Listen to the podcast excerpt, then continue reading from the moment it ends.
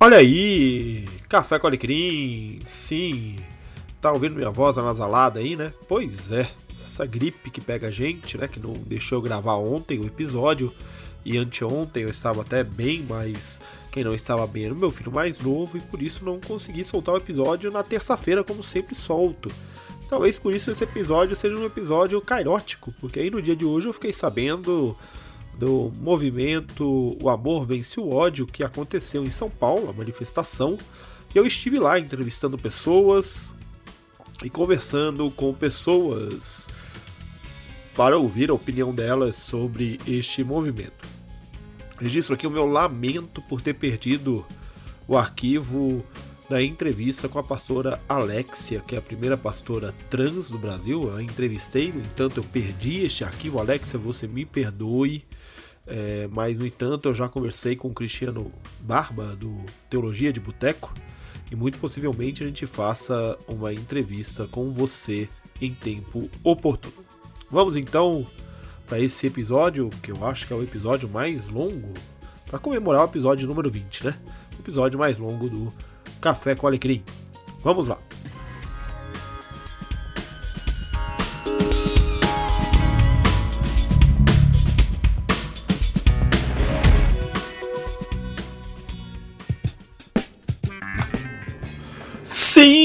Café com Alecrim, seja muito bem-vindo, seja muito bem-vinda a esta jornada pela passeata do movimento O Amor Vence o Ódio, acontecida em São Paulo, dia 25 de outubro, a partir das 7 horas, saindo do vão do MASP e indo até a Praça do Ciclista, na esquina com a Consolação. Você me perdoa desde já essa voz anasalada, mas a gripe voltou, o resfriado voltou. Pois bem, antes de iniciar aqui o episódio, eu preciso fazer algumas considerações. A primeira delas é que nada, absolutamente nada do que será dito aqui é, pelas pessoas expressa necessariamente a opinião do Giovanni Alecrim, tá? Outra coisa, é, também Nada, absolutamente nada do que será dito aqui expressa a posição oficial da Igreja Presbiteriana Independente do Brasil, a igreja da qual eu sou pastor. Eu não falo em nome da minha denominação. E também não expressa a opinião da Igreja Presbiteriana Independente do Tucuruvi, a igreja que eu pastoreio, igreja local. Tá? É, quando a IP do Brasil quer se manifestar, ela se manifesta pela sua Assembleia Geral. Quando a Curuvi quer se manifestar, ela se manifesta pelo seu conselho e daí pelos órgãos oficiais, tanto da IP do Brasil quanto da do Curuvi, tá bom? Isso precisa ser posto porque nós estamos vivendo um clima muito forte de é, rivalidade, um clima acirrado de rivalidade eleitoral, e nada do que está sendo posto aqui é opinião institucional, tá? São opiniões pessoais, tanto das pessoas quanto também as minhas. As minhas opiniões pessoais estarão no final do episódio, tá? Sobre isso tudo. Então, fiquem aí com essa edição mais ou menos de uma captação de áudio ruim, né? É, o áudio do local também, das, das falas do pessoal não estava muito bom. Afinal de contas, evento de crente, né? Mas eu espero que vocês curtam. Vamos lá!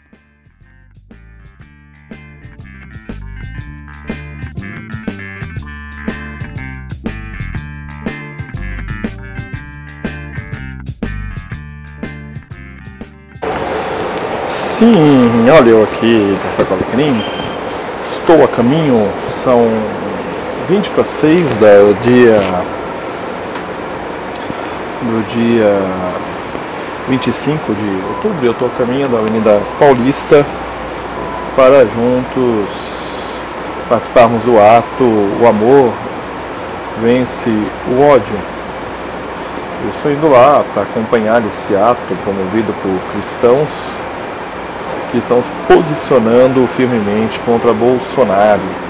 E eu vou tentar fazer um relato ponto a ponto aqui da minha, da minha rota daqui até lá, ainda com um pouco de tosse, e tentar cobrir um pouco daquilo que aconteceu lá, tanto em áudio para o podcast, quanto em vídeo para o Café com Eu espero que vocês curtam, então vão ter pequenos áudios aí editados no meio do caminho. O ódio, o amor vence o ódio, o amor vence o ódio, o amor vence o ódio, o amor vence o ódio, o amor vence o ódio. Fala pessoal, eu estou aqui com o Ricardo. Ricardo, fala pessoal, quem é você na fila da Santa Ceia? Fala um pouco de você, do trabalho também que você desenvolve.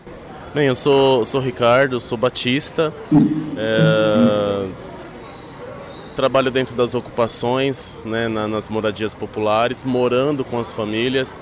Então hoje realizo um trabalho de pastoreio é, dentro de uma ocupação no centro de São Paulo.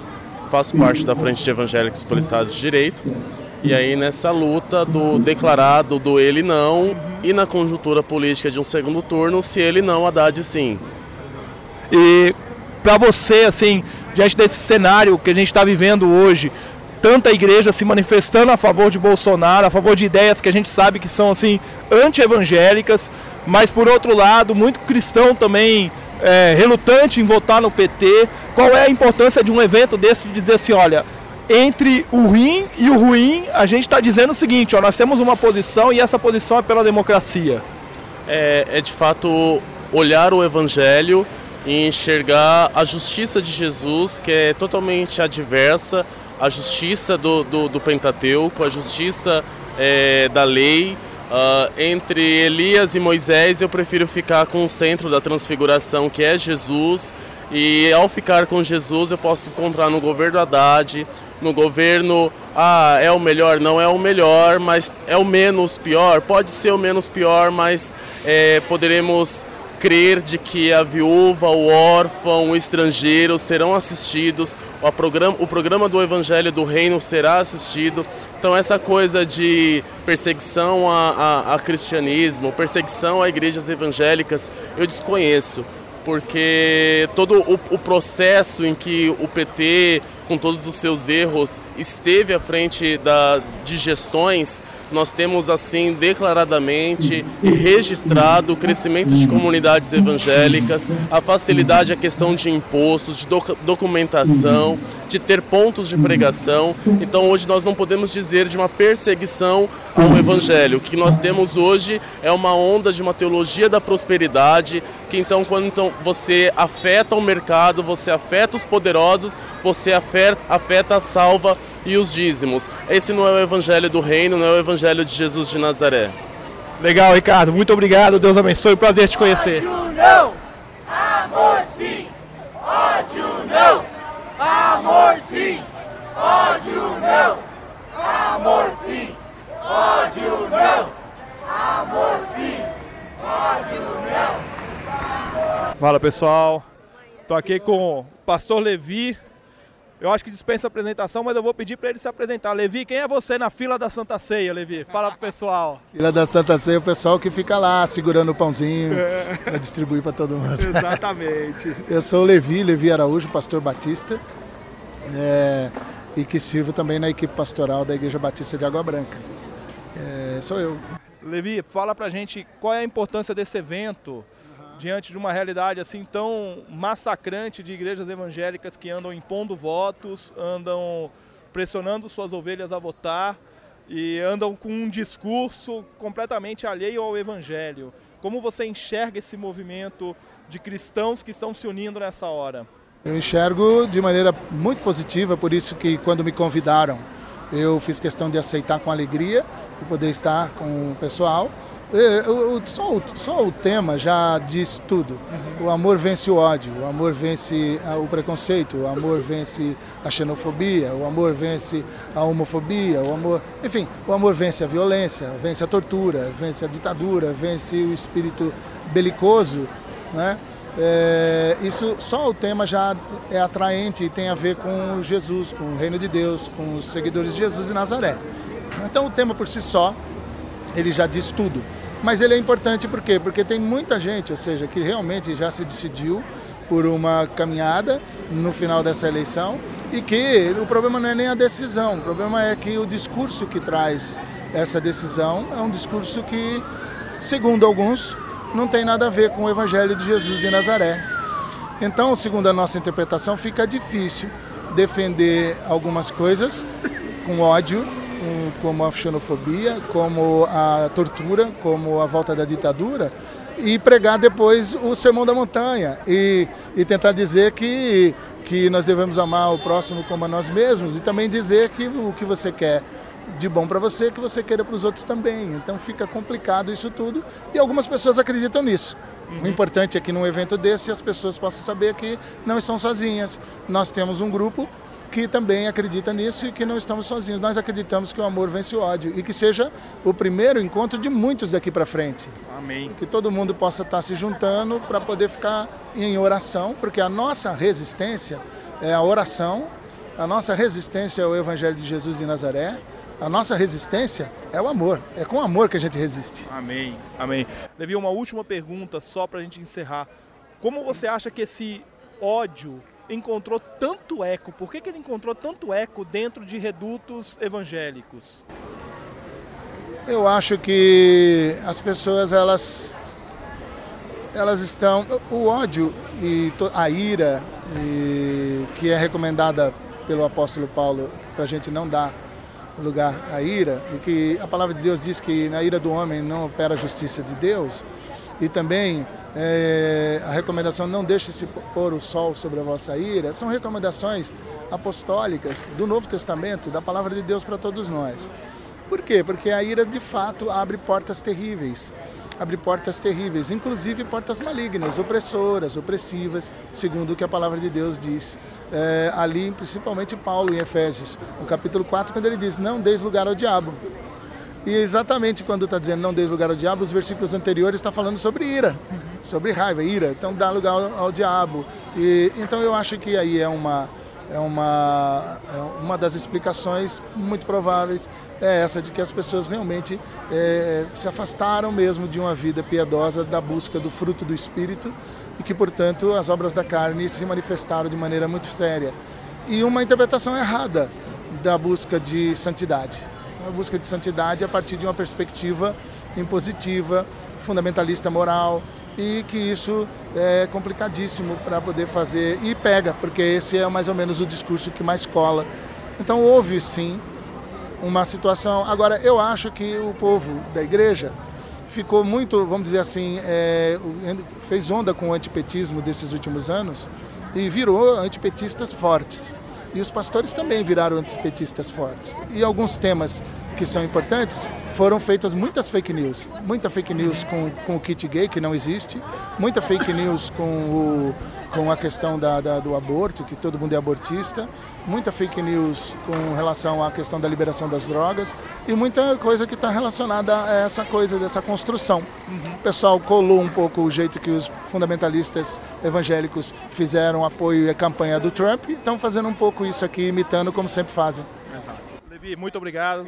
Deus te abençoe. E obrigado pelas construções e desconstruções aí nos sermões. Eu, Deus, Deus te abençoe. Deus nos ajude.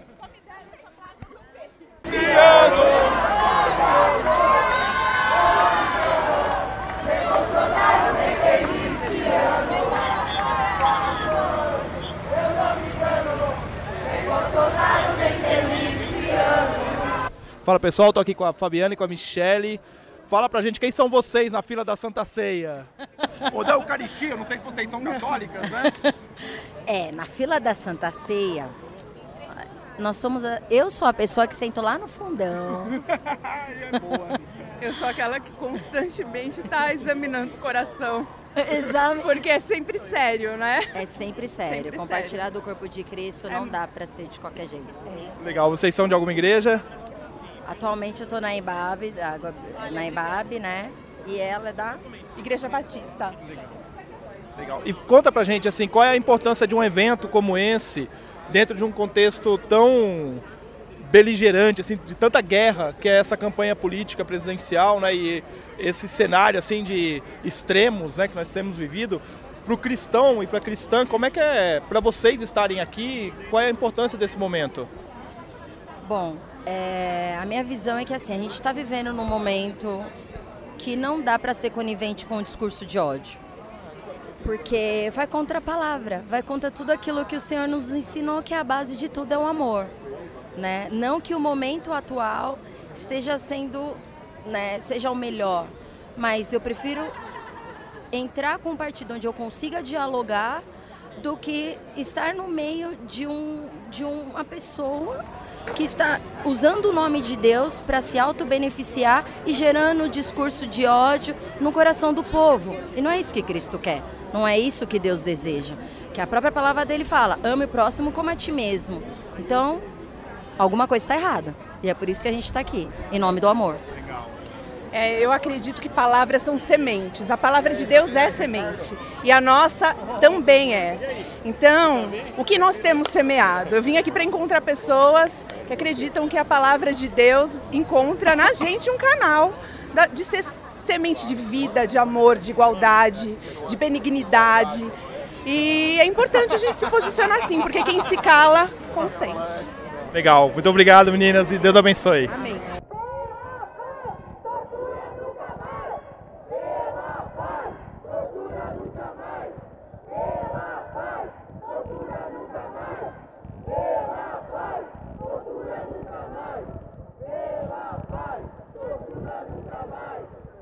Bom, gente, estou aqui com o Paulo Henrique. Paulo, tudo bem? Fala pra gente quem é você na fila da Santa Ceia.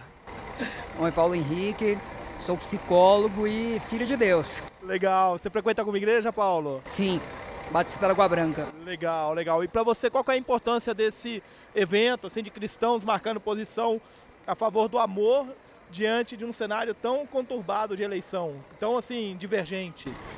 É importante essa união porque o que fortaleceu né, a ultradireita, né, essa onda do conservadorismo, foi a onda de fake news dizendo que os evangélicos vão ser extintos, que as igrejas vão ser fechadas. Então, os cristãos que pensam diferente, é muito importante essa união. Legal. E como você acha assim que esse movimento pode contribuir para a igreja no sentido dela afirmar a posição mesmo? Porque a igreja ela é plural, a igreja ela é diversa. Não existe uma igreja, e sim muitas igrejas, né? E uma só que vai ser a igreja que vai se encontrar na glória com Cristo. Então, assim, é importante ter esse movimento que tem diversas denominações, inclusive pessoas que não são cristãs que estão aqui junto. Legal, Paulo. Muito obrigado. Deus te abençoe. Eu tô aqui com o Leno, seminarista da Faculdade de Teologia da IPI, da FATIP, amigo nosso. Leno, fala pro pessoal quem é você na fila da Santa Ceia. Sou Leno Marques, estudante da FATIP no quarto ano, vindo de Fortaleza. Estamos aqui na caminhada ministerial, aprendendo um pouco mais de teologia e conhecendo mais um pouco da caminhada do Jesus de Nazaré, que se coloca ao lado dos pobres, dos oprimidos e das minorias. Leno, qual a importância desse evento para a Igreja de Cristo e num momento assim tão conturbado de divergências e ódio que tem tido essa campanha eleitoral? É, a gente vê alguns cristãos falando que concordando com a posição do candidato, né, Bolsonaro, que as minorias devem curvar às maiorias. E ao concordar com isso, eles se esquecem que a igreja primitiva foi uma igreja perseguida, foi uma igreja que sofreu com a cultura do ódio e com a opressão. Então a importância desse evento é mostrar que a igreja sim ainda tem a sua voz profética, a igreja sim ainda transmite amor e a igreja sim ainda é um ponto de esperança nesse mar de ódio. Valeu, Leno. Um grande abraço, cara. Deus te abençoe. Amém. Ó, pessoal, são mais ou menos 7h20 da noite agora. O pessoal vai começar a ocupar a Avenida Paulista para a gente poder entrar e começar a caminhar aqui pela faixa de ônibus. Estou louvorzão. Está nas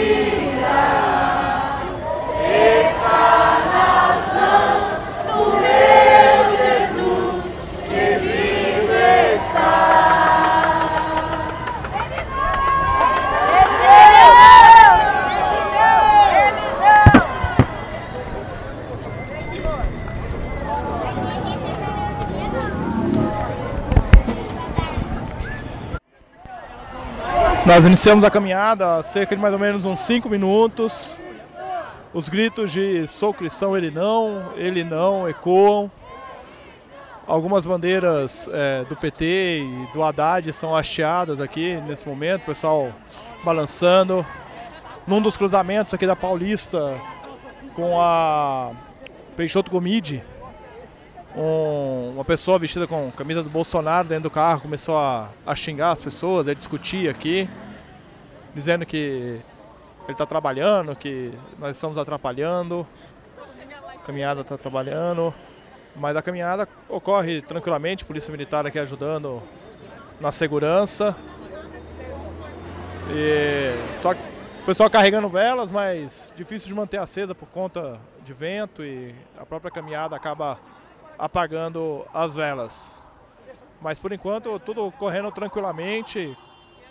Não é um volume muito grande de pessoas. É, não sei se a PM consegue estimar isso. Cada um tem a sua estatística. Mas vamos ver como que caminha. Nunca mais! Ele não! Ditadura nunca mais! Ele não! Ditadura nunca mais! Ele não! Ditadura nunca mais! Nunca mais! Uma nota pessoal dessa caminhada é encontrar anônimos presbiterianos independentes no meio dessa jornada, além de conhecidos também, o que traz um alento ao meu coração diante da manifestação de tanta gente apoiando aquilo que não é o evangelho nessa caminhada, aquilo que não é o amor, aquilo que não é o evangelho do reino de Deus. Isso traz um alento para a nossa vida.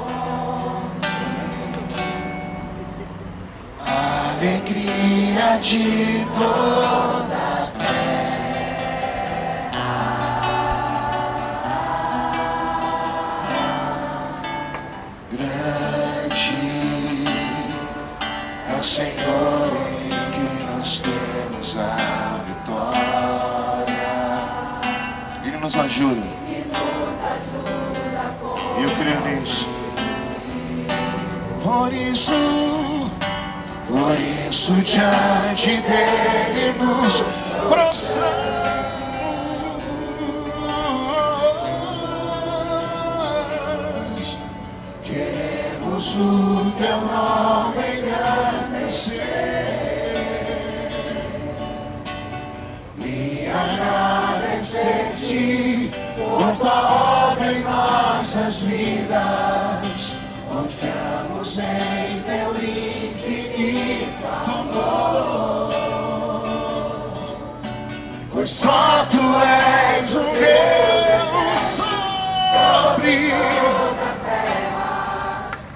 céu. Se você puder, levante suas mãos e canta isso. A único que é digno de receber a honra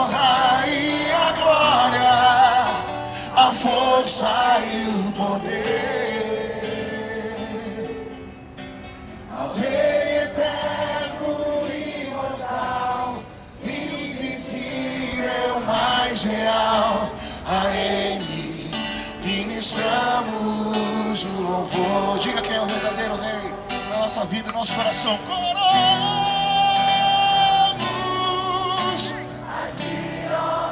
Diga isso. Coroamos a Ti, ó Rei Jesus. Adoramos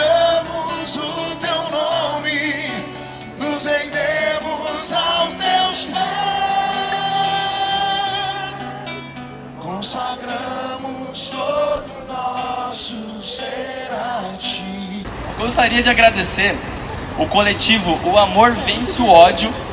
Isso começou no Rio de Janeiro com o pastor Henrique Vieira.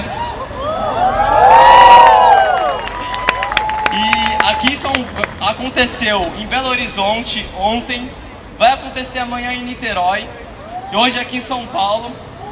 E é o seguinte, gente, não teria como ser mais orgânico do que foi. A gente pediu para eles cederem o, o texto, a imagem, a arte, as mídias deles, eles cederam e por isso a gente está aqui. Eu gostaria de dizer que as pessoas que estão aqui, tanto organizando, como as pessoas que estão aqui sentadas, todos nós, somos de várias denominações. Não existe uma igreja organizando isso.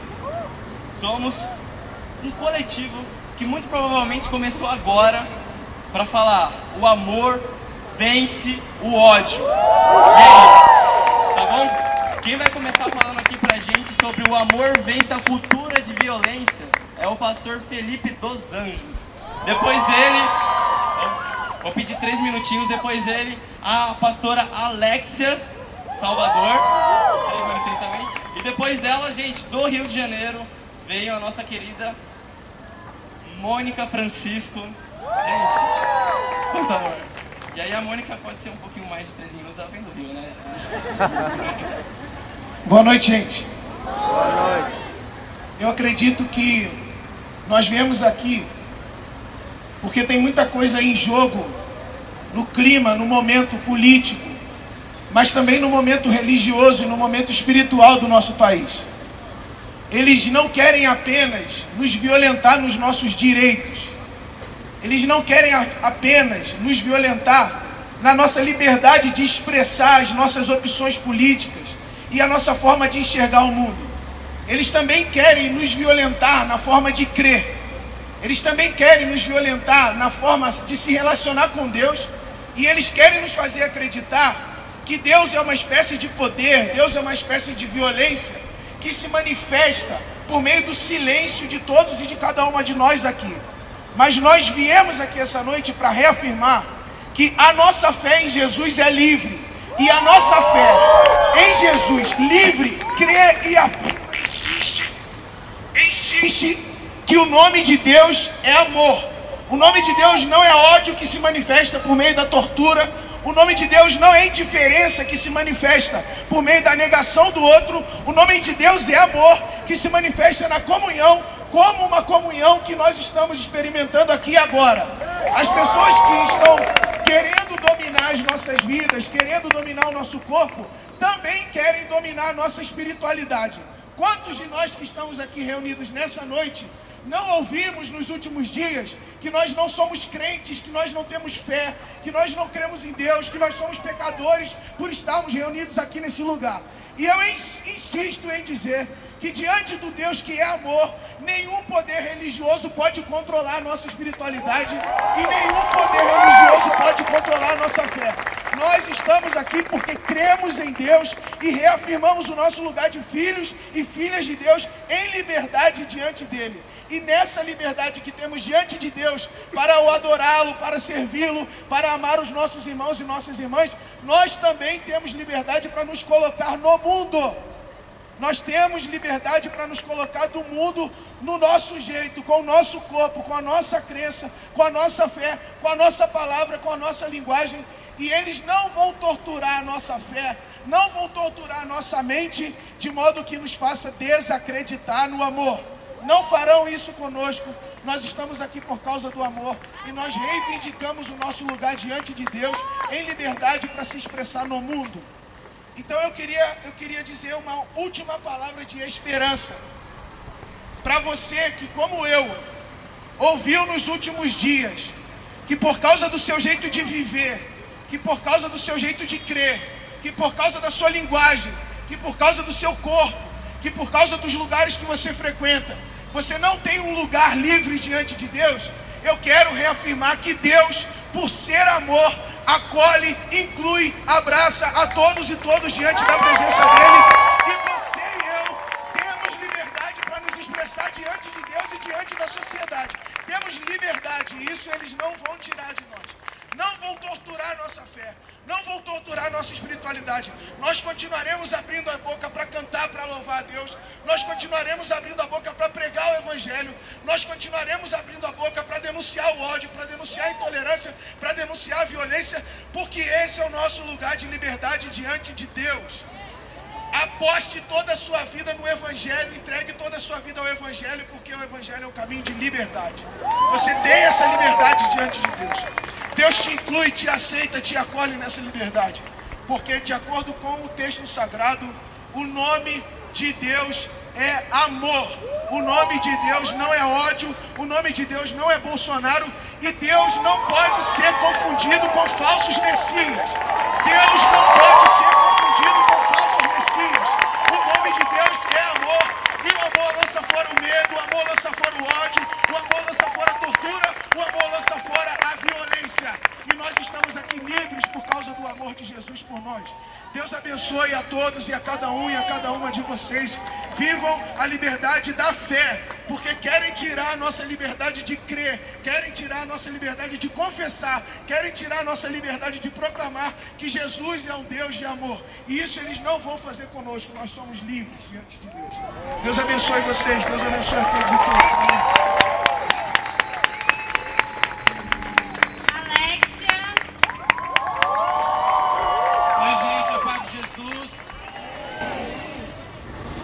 Deus que é pai e mãe, Deus que se de maneira exagerada em cada um e cada uma de nós, se faz presente porque a sua palavra diz que onde um ou dois estão reunidos, ele reina no nosso meio.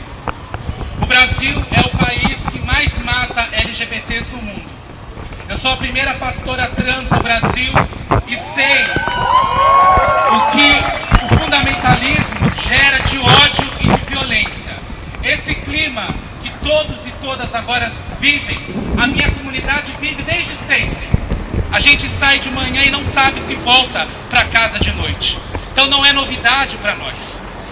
E eu estou nessa noite aqui para, junto com vocês, levantar esse clamor ao Senhor para que Ele tenha misericórdia do Brasil, para que Ele tenha misericórdia das nossas vidas. Esse homem que quer o lugar de presidente ele pode representar tudo e qualquer coisa, menos o reino de Deus. O reino de Deus não é algo para depois da nossa morte, ele é aqui, ele é agora. A construção de Deus começa agora, nesse lugar, a partir dos nossos corpos, a partir das vivências, inclusive de LGBTs que ainda são perseguidos por um cristianismo fundamentalista que insiste em nos matar, em nos odiar, em nos lançar para fora das suas igrejas. Estar aqui hoje no meio de vocês é algo histórico, nunca visto em São Paulo e nem no Brasil.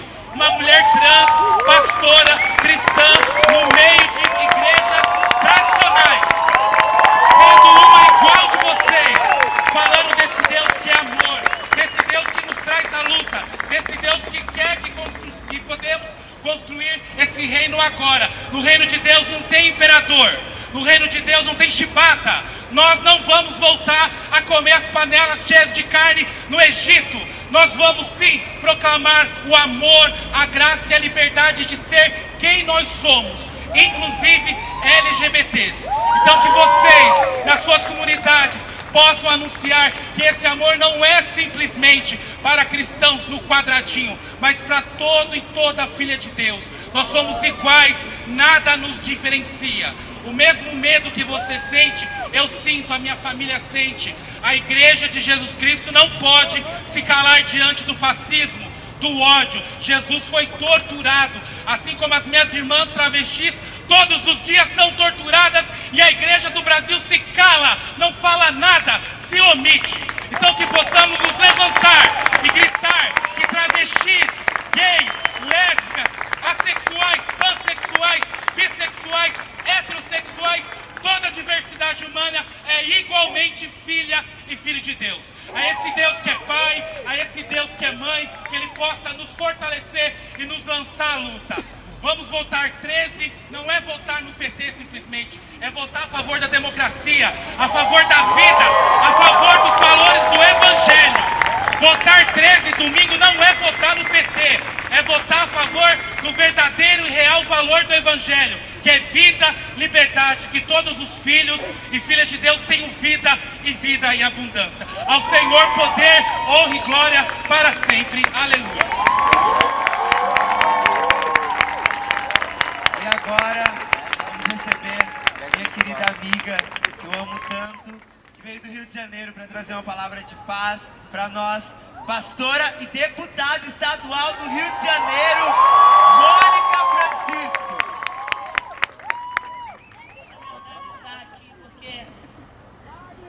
Cadê o povo de Deus? Para dar glória a Deus nessa noite. Fica de pé aí, dá glória a Deus. Fica de pé, depois você senta. Fica de pé. É diante de Deus que nós estamos. Porque Deus está aqui, amados. Deus nos reuniu como profetas nessa noite. Não fique com medo de perder o seu lugar, não. Nós somos um povo ordeiro. Depois você vai recuperar o seu lugar. Tá igual a multidão que seguia Jesus, estava ali se apertando. Nessa noite, nós estamos aqui porque somos profetas, profetas e profetizas, para denunciar o pecado social, para denunciar a corrupção do altar, dos senhores das almas alheias, daqueles que usam o púlpito para se beneficiar. Que assim, como Mateus 27, a partir do capítulo 11,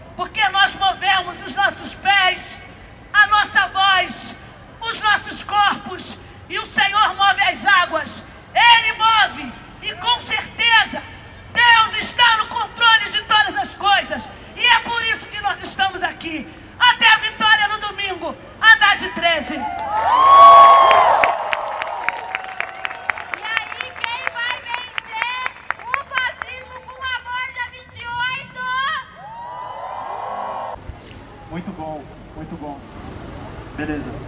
Cadê o Natan? Chega aqui. Nós dois somos poetas, somos slammers, estamos aí pelas ruas falando de várias coisas. Queria começar com o texto do Natan. Meu texto não é tão bom quanto o dele, mas depois eu falo umas coisas aí. Boa noite. Boa noite. Obrigado. É muito bom estar num ambiente assim. Normalmente a gente também está nas ruas fazendo poesia. A gente chama de poesia marginal. Fazemos isso nas ruas. Porém, é muito raro a gente estar no meio de evangélicos. Eu, como cristão, sinto falta disso, confesso, nos movimentos da rua. Então, obrigado por estarem aqui também, certo? Quando o escuro causar medo, olhar em meio ao desespero e o que você acha? Só murmúrio ou resta fé dada de graça? Meu escudo é o próprio peito, teu refúgio é onde eu me deito, eu calo a voz. Lhe reconheço longe ao ouvir chamar. Se tu falas, me emudeço. Sinto um gelado no peito, voz. No interior me guia por onde eu andar.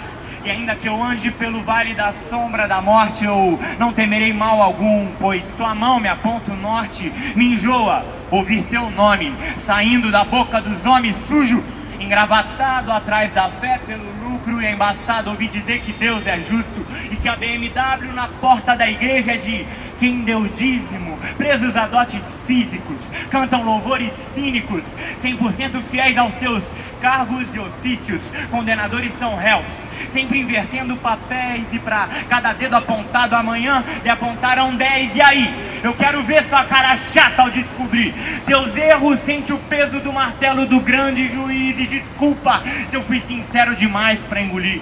Mas quando inimigo chama, só quem é vai resistir e perdoa Deus. Eu fui fraco antes de tudo, mas me sinto tentado ainda ao proibido fruto, pois todo dia eu levanto cedo de manhã. E sempre penso primeiro em mim mesmo e depois nos irmãos. A conduta é falha, vale a permuta, suor por migalhas. Na luta várias marcas, mas sigo a missão, disputa implantada. E a pergunta que não cala, mas vale a brisa na boca que o livro na mão, irmão. E até quando, amigos, resistiremos como trigo, se eles produzem o joio diariamente em tantos quilos? E hoje a questão é a desconstrução da construção feita no pensamento de um Brasil cristão. Tá sem noção a noção de mente segregada. Que a salvação vem por merecimento de quem? Por onde faça. E ainda bem que eu sei que essa ideia tá errada. Que se fosse por merecimento mesmo, nós tava é tudo ferrado. Amém. O fardo que todo fiel carrega distorção dos fatos social que a igreja prega, faz gato de rato, deixa arisco, pega, pega, só quem é bicho do mato desliza, não escorrega, o povo segue caminhando, a vida severina dura, fétido, maltratado, nesse quadro é só moldura, e eu fico imaginando, quem tem a consciência pura, o cético torturado as igrejas que apoiaram a ditadura, cultura racista, classista, Há dois mil anos que erramos, estamos esperando um João Batista. Lemos, mas não entendemos a revolução na escrita. Entender como se herdamos um cristianismo nazista.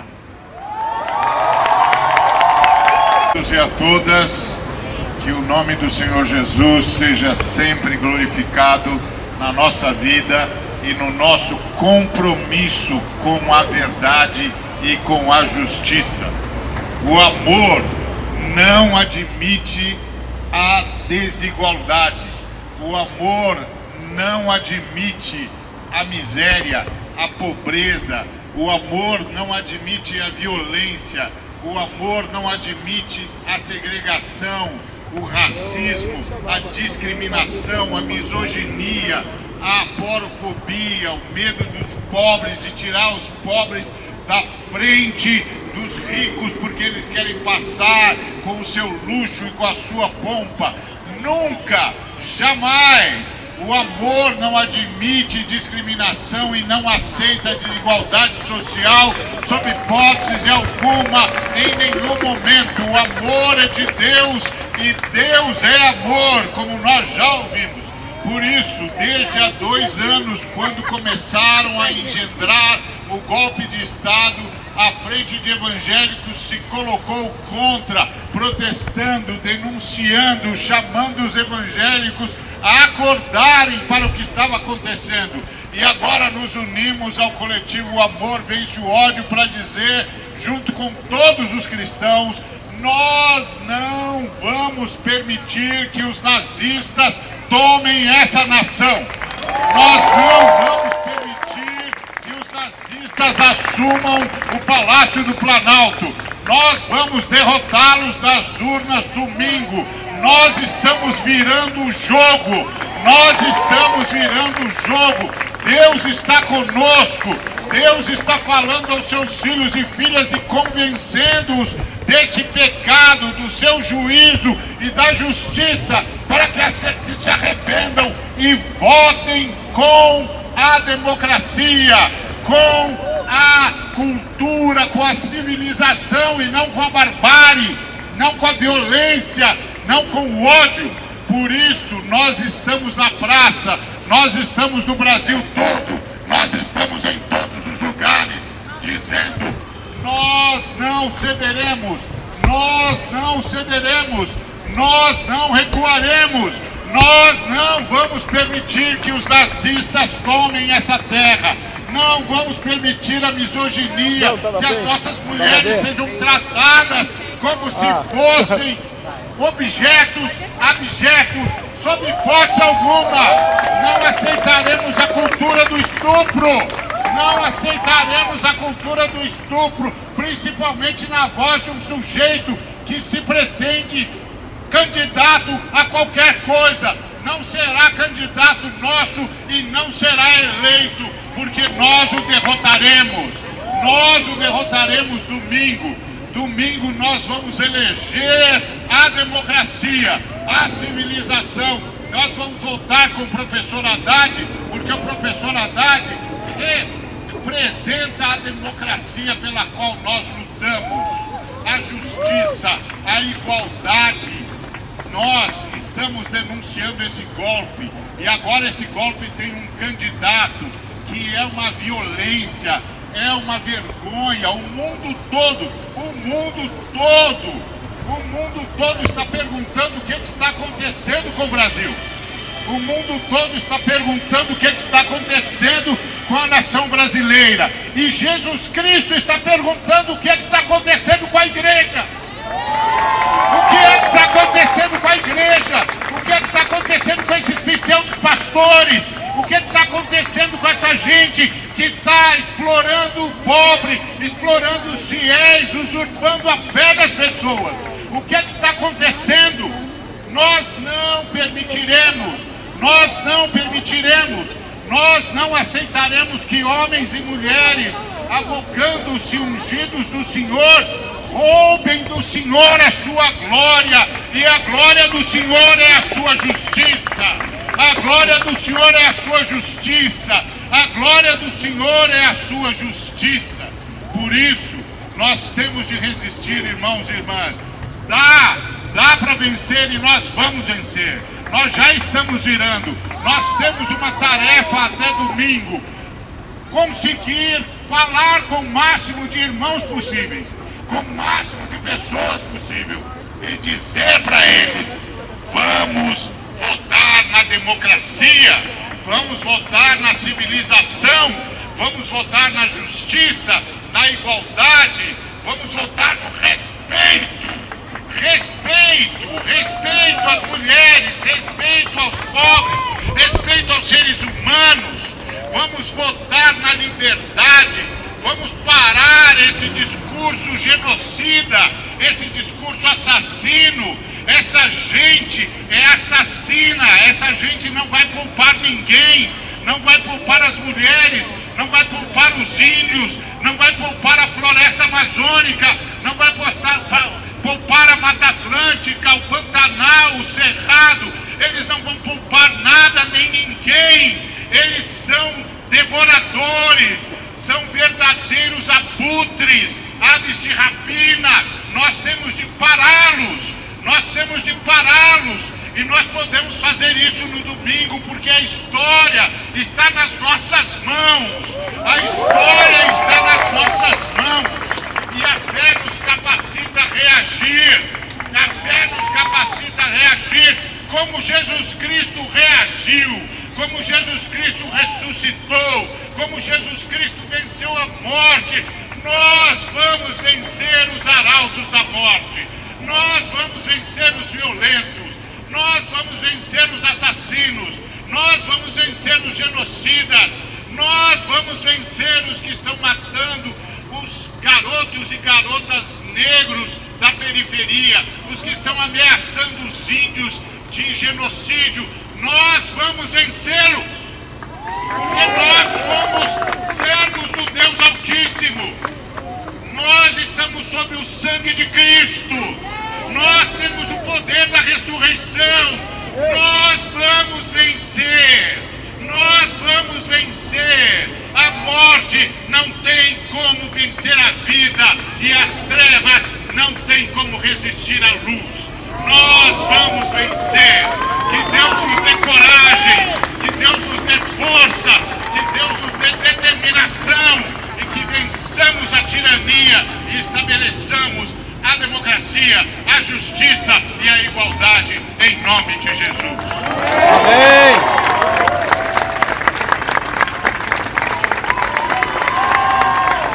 Eu estou certo de que nem a vida, nem a morte, nem os anjos, nem os principados, nem as potestades, nem o presente, nem o futuro, nem a altura ou a profundidade, ou qualquer outra criatura poderá nos separar do amor de Deus que está em Cristo Jesus, o nosso Senhor. Vou falar de maneira breve. Eu quero primeiro dizer que acredito muito que essa virada é possível. A pesquisa de hoje já aponta que a diferença caiu mais 6 pontos percentuais. E o mais interessante é que parte dessa queda do candidato da morte das armas tem a ver com a queda dele no meio do povo evangélico. É sinal de que tem disputa de narrativa e que os coronéis da fé vão saber cada vez mais quem somos nós. E nós somos discípulos e discípulas de Jesus. Muito rapidamente eu lembro de João capítulo 20, quando após a morte de Jesus, os discípulos estavam trancados numa casa com muito medo. Eles estavam tristes e com medo por causa da violência, da brutalidade e porque Jesus havia morrido.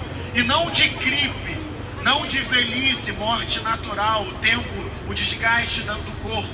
Jesus foi preso, Jesus foi torturado Jesus foi assassinado.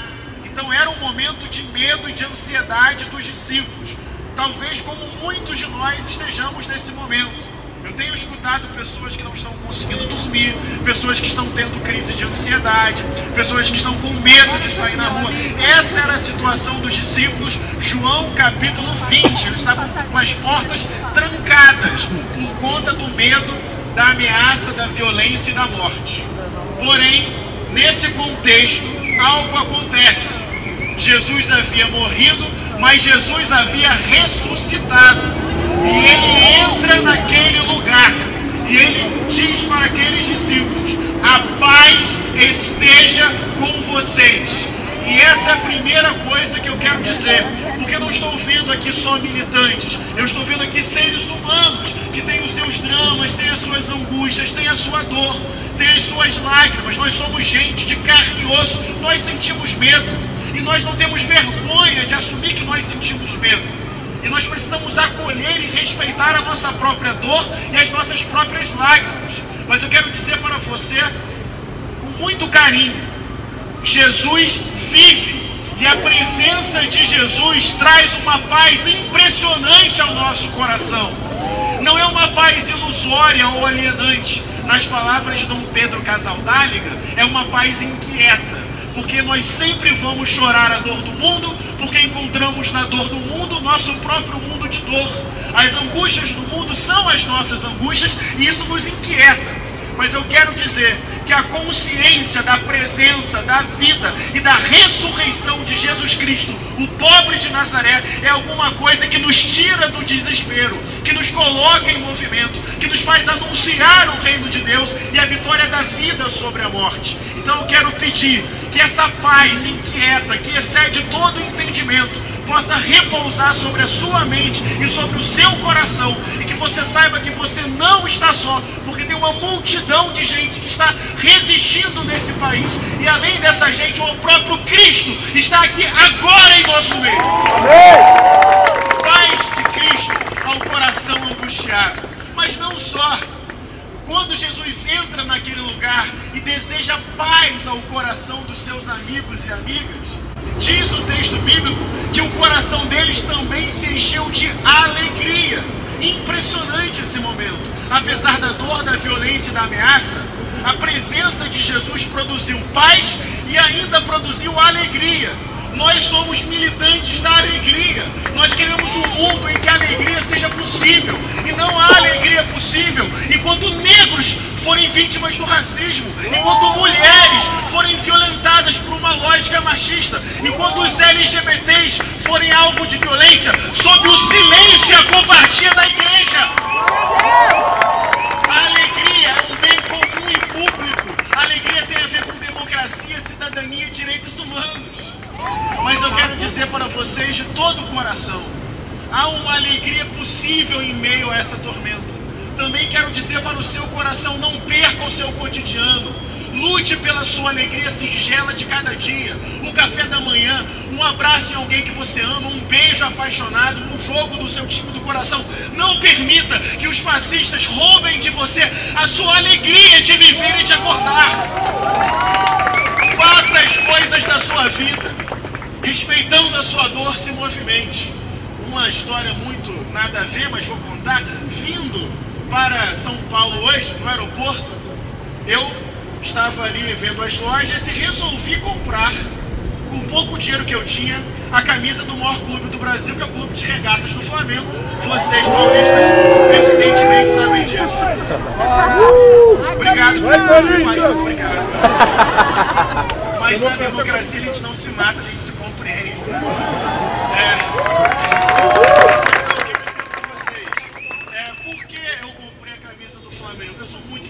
apaixonado pelo meu time, e eu pensei assim: eu tenho que devolver à minha vida as minhas coisas do cotidiano. O meu ato de comprar a camisa do meu time foi um ato de resistência. Eu não vou permitir que a opressão do opressor me roube a possibilidade de fazer as coisas que eu gosto, que eu amo. Eu vou comprar essa camisa, eu vou ver o jogo do meu time, eu vou viajar para São Paulo, eu vou para a rua encontrar amigos, porque minha vida pessoal resistirá à ameaça da morte. Nós vamos nos abraçar, nós vamos nos encontrar, nós vamos celebrar, nós vamos fazer as coisas boas da vida. E por fim, Jesus olha para aqueles discípulos e diz: assim como o Pai me enviou, eu envio vocês. Jesus, bem, ele foi muito sem noção nesse momento. Porque eles estavam com medo, eles estavam tristes, a ameaça era muito grande. Vamos correr para o templo. Não, o templo pode nos matar. Vamos pedir ajuda ao Estado. Não, foi o Estado que executou o nosso amigo. Bem, então vamos abraçar o povo. O povo estava gritando crucifica. Tem uma solidão, tem uma impotência, tem uma fragilidade, tem uma dor. Chega Jesus e diz: calma aí, paz no coração, alegria para viver e mais. Abre a porta dessa casa e vai para a rua, vai para a praça, vai para o mundo, vai ao encontro das pessoas. Assim como o Pai me enviou, eu envio vocês. Mas vocês não vão de qualquer jeito. Vocês não vão desamparados ou abandonados. Porque logo depois, para concluir, Jesus sopra sobre eles, na memória de João capítulo 20, o Espírito Santo. Vocês vão sob o sopro criativo, potente, leve, livre do Espírito Santo. E o Espírito Santo é como o vento. Não sabemos de onde vem, não sabemos para onde vai. E essa é a grande mágoa, é o grande ressentimento dos fundamentalistas. Eles tentam controlar o incontrolável, eles tentam domesticar o indomesticável. Deus não se deixa monopolizar por ninguém. Ele vem e vai e nós não podemos controlá-lo ou contorná-lo. Mas eu quero dizer isso para vocês sob essa leveza do Espírito, sob esse consolo do Espírito sob esse sopro do Espírito, assim como Jesus nos enviou, nós devemos ir e proclamar a justiça, proclamar a paz, proclamar a reconciliação e colocar o dedo no semblante do opressor. Mas atenção, é talvez o último desafio que eu faça. Ah, desumanizar o opressor é dar a vitória a ele. É esse o discernimento que nós precisamos ter, que é denunciar a opressão, humanizando o opressor. Porque a grande diferença entre nós e Bolsonaro é que ele quer a nossa morte e nós queremos a conversão dele. É diferente. Quando me perguntam, mas você odeia o Bolsonaro? Eu digo, não, eu desejo a coisa mais linda do mundo. Que ele se arrependa de ser tão perverso e que ele tem uma postura nova e generosa diante da vida. Sabe por quê? Porque ele não dorme bem. Não, não dorme. Não importa quantos milhões de votos ele vai ter. Alguém que sente o que ele sente jamais tem paz no coração. Ele sofre com quem ele é lá no fundo. Ele sabe que é perverso e que é violento. E a paz foge do coração dele. Eles fazem sinal de arma e a gente de joelhos vai parar os canhões, vai virar e vai ganhar comigo. Converse com quem você puder. Então, resumindo, respeite o seu medo, acolha a sua lágrima. Jesus está vivo e te deseja paz. Isso produz alegria. Abre a porta, vai para o mundo. O Espírito Santo de Deus nos dará a vitória. O final não está nas mãos dos opressores, mas o reino será inaugurado e efetivado um dia pelo negro, pobre, favelado, periférico, revolucionário de Nazaré, que nós chamamos de Salvador e Cristo, Jesus. Deus nos abençoe. Fechar essa noite, eu queria chamar mais um grande amigo para falar com a gente aqui, Pastor Levi Araújo. Graça para todos e todas, sem ninguém ficar de fora. Paz para todos e todas, sem ninguém ficar de fora. E bem para todos e todas, sem ninguém ficar de fora. Quero orar com vocês. Porque se eu for falar, eu vou demorar. Então vamos orar. Nós vamos resistir, turma. Vamos resistir orando, porque crente ora. E a nossa oração é uma oração ativista, porque na palavra oração tem ação. Nós vamos Vamos resistir em oração. Sabe como vamos resistir? Com o Evangelho de Jesus de Nazaré. Ele é a nossa força de resistência. O Evangelho daquele que disse: ama a Deus e ao próximo como a ti mesmo. O Evangelho que diz assim: aquilo que você quer de bom para você, que você faça para o outro também. Vamos resistir com o Evangelho de Jesus de Nazaré. E mais, vamos resistir amando, porque o amor exorciza o ódio. O amor expulsa os demônios do medo e da maldade, da opressão e daqueles que tentam nos acuar. Cremos em Jesus e avançaremos resistindo. Aconteça o que acontecer, continuaremos fazendo o que sempre fizemos. Vamos resistir com o Evangelho de Jesus de Nazaré. Agora eu quero fazer uma oração. Oração blindada. Vamos levantar todo mundo. E vamos orar. É isso aí. Vou orar agora e no final vou fazer a oração que eu faço pelos meus filhos. Se prepare aí. E depois quero, quero, quando terminar a minha oração, vamos orar um Pai Nosso. Pai Nosso bem penteca. Certo? Beleza? Cheio de manto. Ok? Deus abençoe você. Ninguém vai arrancar a nossa alegria. Não vai não. Ninguém arrancará a nossa alegria. Não vai não. Ninguém vai arrancar a nossa alegria. Porque a alegria do Senhor é a nossa força. É a nossa força. É a nossa força. Senhor Jesus, eu quero orar por cada um aqui. Quero orar pedindo que o Senhor derrame sobre cada um a paz que excede todo entendimento. Quero orar pedindo que o Senhor traga agora uma alegria e maravilhosa, especial no coração de cada um e de cada uma nesse lugar. Que a paz do Senhor venha nos refrigerar nessa noite. Que coisa boa estarmos juntos aqui, invocando o nome do Senhor e dizendo ao Senhor: Conta com a gente, Jesus. Nós vamos resistir às forças do mal. Nós resistiremos às forças do maligno. Nós resistiremos. E o diabo é que vai ter que afastar, que se afastar e que recuar, porque nós iremos em nome de Jesus adiante. Senhor, então a tua paz seja sobre cada um agora. E que o Senhor abençoe cada um e cada uma agora. Da cabeça aos pés e por dentro e por fora, em nome de Jesus de Nazaré. Amém.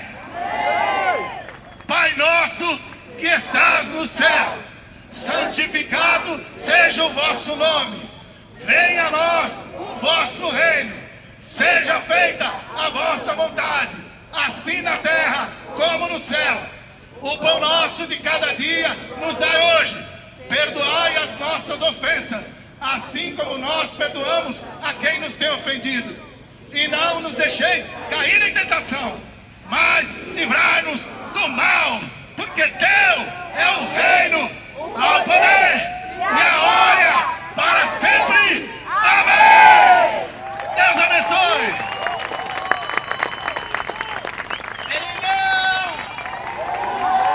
Galera, antes de dispersar, uma coisa que eu queria falar em nome da organização do evento, em nome do coletivo O Amor Vence o Ódio, eu aprendi que a gente tem que honrar os nossos mestres.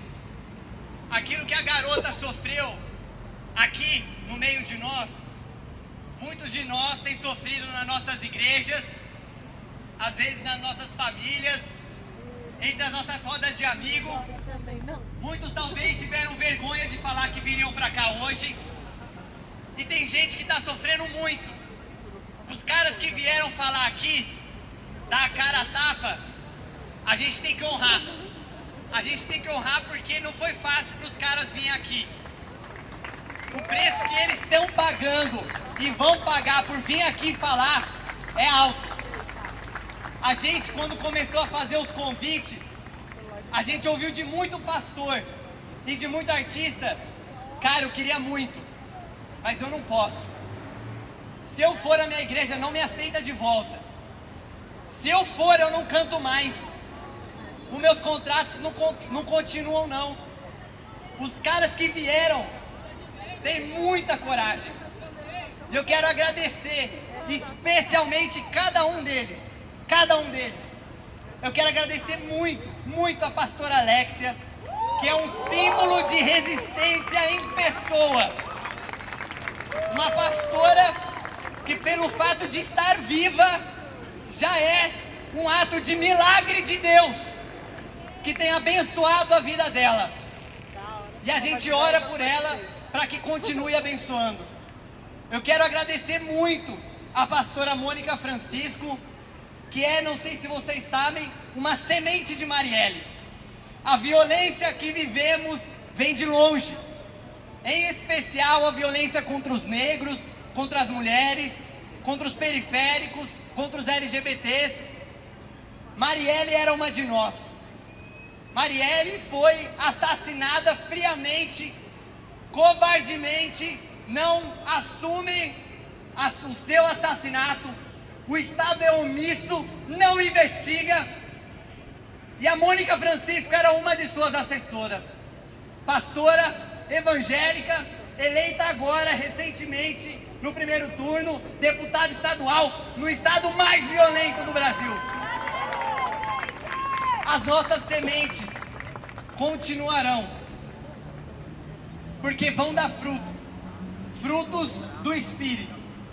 Eu quero agradecer o Henrique Vieira, que prontamente nos ajudou, doou pra gente a arte, o logo, prontamente se prontificou a vir, pegar um avião, cancelou as suas agendas para estar aqui conosco.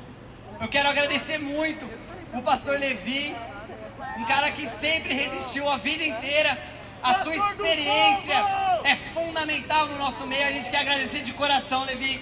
Quando a gente convidou o Levi, o Levi também topou. Quero agradecer um dos anjos, um cara que tem renovado a teologia brasileira, um grande mestre, amigo. E quero agradecer especialmente, especialmente, o pastor Ari. O pastor Ari, o nosso grande mestre. Que por ter sido um dos primeiros, um dos primeiros a identificar a onda de ódio que a gente vive hoje, foi um dos que pagou mais caro. Foi um dos que pagou caro e um dos que mais merece estar aqui. Ari, de coração, muito obrigado. Muito obrigado. A igreja deve a você. O profeta que vai na frente geralmente é o primeiro a tomar bala. Não foi diferente. Não foi diferente. E a nossa gratidão é eterna aos corajosos. Muito obrigado, Ari.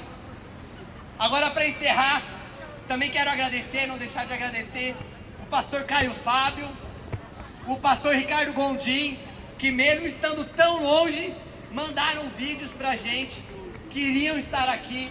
A gente vai postar no evento o vídeo deles, não deixem de ver. Quero agradecer muito também a Marina Silva, que queria estar aqui, que nos apoiou, nos incentivou. A Marina enviou uma carta pra gente. Por questão de tempo a gente não vai ler, mas a gente vai postar a carta da Marina também lá no evento. E esse evento é de todos nós. Então eu quero fazer um pedido. Todo mundo que filmou, todo mundo que tirou foto, posta no evento. Posta no evento porque é importante a gente saber que somos muitos, que não estamos sozinhos. É necessário essa união. O ato de hoje é o primeiro de muitos. Se Deus quiser, é o primeiro de muitos. Independente de quem ganhar, independente se vai vir a barbárie, cristão não tem medo de morrer. E nós precisamos estar junto. Então postem lá, mantenham em contato. Eu quero para encerrar, porque nós somos irmãos, nós somos diferentes, nós pensamos diferente. Talvez você tenha vindo aqui e ainda está em dúvida em quem votar. Aqui você tem liberdade de ter dúvida em quem votar. Aqui você tem liberdade de pensar diferente. A tolerância é princípio nosso e a gente não abre mão. Então, para encerrar, gente, eu queria pedir que a gente se abraçasse, que a gente se cumprimentasse, que a gente desejasse a paz de Deus a, abençoasse a vida do nosso irmão.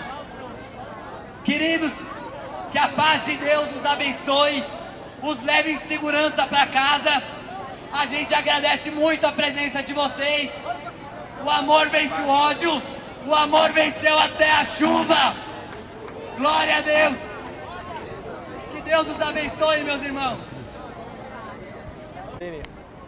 Bom, pessoal, tô aqui com a Caroline agora no final do evento.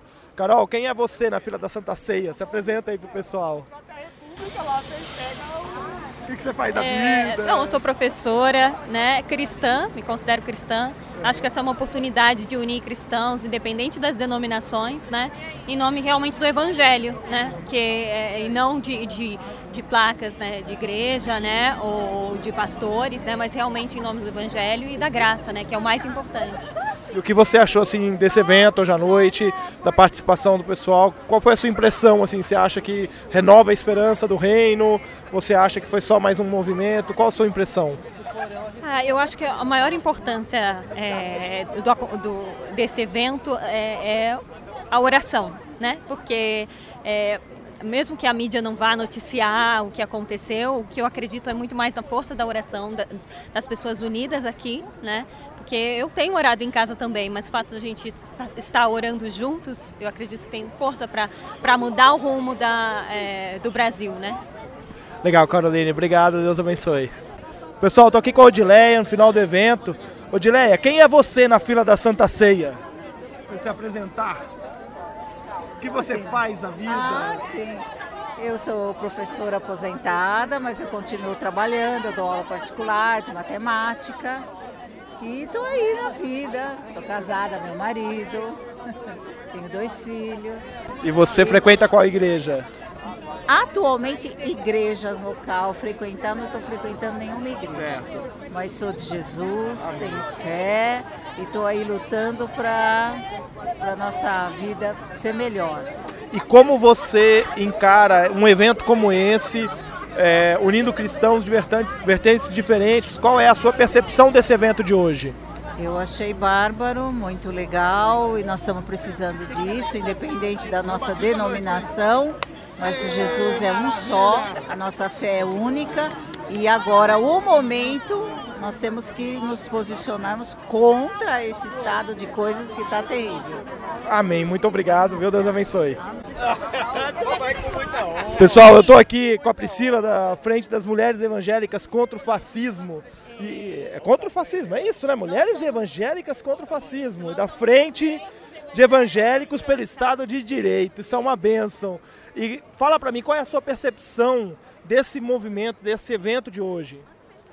Ah, e hoje foi assim uma injeção de ânimo pra gente, né? E com muita, muita esperança de que a gente vai virar, de que de alguma forma é, vai chegar nos nossos irmãos, vai impactar nossos irmãos e a gente vai conseguir disputar essa narrativa aí e virar. E como você encara assim essa diversidade de formas de se crer em Deus reunidas aqui hoje e o que isso significa diante de uma massa de evangélicos que a gente tem no nosso país hoje que acha que todo mundo é um robozinho. É. Isso significa o evangelho genuíno, né? Que é o amor ao próximo. O evangelho ele se resume no amor. Então hoje o que foi, né? O que aconteceu aqui foi a manifestação do amor, foi o verdadeiro evangelho. Legal, muito obrigado, Deus abençoe. Ok, pessoal, vocês terminaram de ouvir aí a edição. Eu espero que vocês tenham compreendido bem a fala das pessoas que foram discursar no evento. E eu vou colocar aqui algumas coisas que precisam ser ditas a respeito de tudo que eu vi lá. A primeira delas é que foi de fato assim marcante poder participar daquele momento, porque para mim foi um respiro de esperança na massificação evangélica que fizeram com o país. Não, nem todo evangélico tem a mesma opinião política, e isso ficou muito claro ali. Para mim que estava lá, ficou muito claro que nem todo mundo que estava ali simpatiza com o PT. Tem o PT como opção de voto. Não. Mas é a única opção viável diante do tamanho discurso de ódio que tem sido feito e propagado. E nesse sentido, eu estou aqui emitindo a minha opinião pessoal. Eu preciso reafirmar isso mais uma vez. Não é uma opinião institucional, tá? É uma opinião pessoal. É, Para mim é muito claro que eu sou servo de Deus, que eu erro, mas que a graça de Deus é maior. E sendo servo, eu vivo para o reino de Deus. E o reino de Deus é uma monarquia totalitária do Rei Jesus. Mas graças a Deus, o Rei Jesus é um rei de amor. Eu vivo esse reino hoje, lutando por sua concretização. E é por isso que eu não me submeto a nenhum outro totalitarismo, porque eu sou servo do Rei de amor. E isso precisa ficar muito claro. Não cabe ao cristão, salvo pela graça, o discurso de ódio, porque o discurso de ódio não nos cabe, não cabe nos lábios de quem foi salvo pelo amor. E isso precisa ficar muito claro também. Preciso dizer também que a opção por votar em outro candidato que não Jair Bolsonaro é uma opção pela vida. Não é possível conceber que alguém que grite por ódio, por morte, por tortura, seja alguém passível de ser admirado. Isso para mim é fora de cogitação. Uma outra coisa, quem me conhece sabe muito bem que eu não sou petista. Votei PT uma única vez na minha vida, que foi no segundo turno da eleição municipal em São Paulo, Paulo Maluf versus Marta Suplicy, e eu jamais votaria em Paulo Maluf. Como também quem me conhece sabe da minha crítica constante às políticas econômicas e até sociais do governo do PT. Quem me conhece sabe das minhas críticas à falácia do PT, de como o PT enganou o país. E sim, enganou. A grande questão é que nós estamos a decidir se nós vamos votar em quem nós vamos poder contestar, mesmo que a máquina pública esteja pressionando contra, ou se nós vamos votar em quem nós não vamos poder sequer pensar em contestar, porque nós seremos fuzilados e varridos da nação. Esse foi o termo utilizado pelo Bolsonaro, que ele vai varrer a oposição da nação. Democracia pressupõe diálogo. Democracia pressupõe oposição. A construção da sociedade passa pela oposição, passa pela troca de ideias, passa pela soma de ideias. Eu me considero social-democrata e eu sei que a social-democracia não tem todas as respostas para a sociedade brasileira. Se não dialogar com o liberalismo, se não dialogar com o socialismo, se não dialogar com o neoliberalismo, se não dialogar com outras vertentes, nós não construiremos uma sociedade mais justa.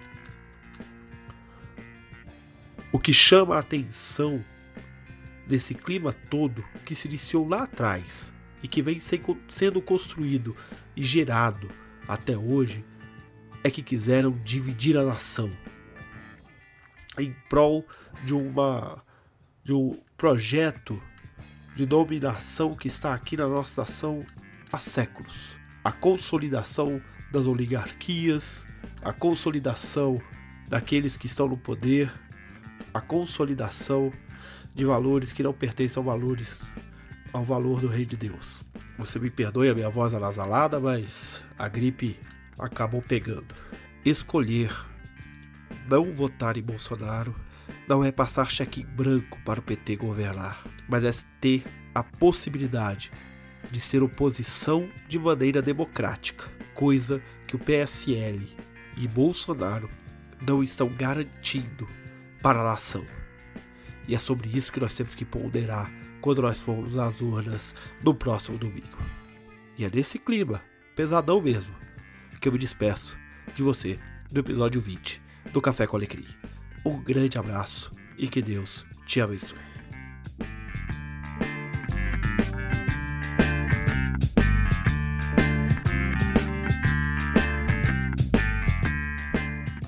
Muito bem, chegamos ao final de mais um podcast Café com Alecrim. Eu agradeço a sua audiência e eu quero ouvir o que você tem a dizer sobre o que nós conversamos aqui hoje. Então você pode escrever para fale@cafécoalecrim.com.br, você pode acessar cafécoalecrim.com.br e você pode também entrar em contato comigo pelas redes sociais. Um grande abraço para você e até o próximo episódio.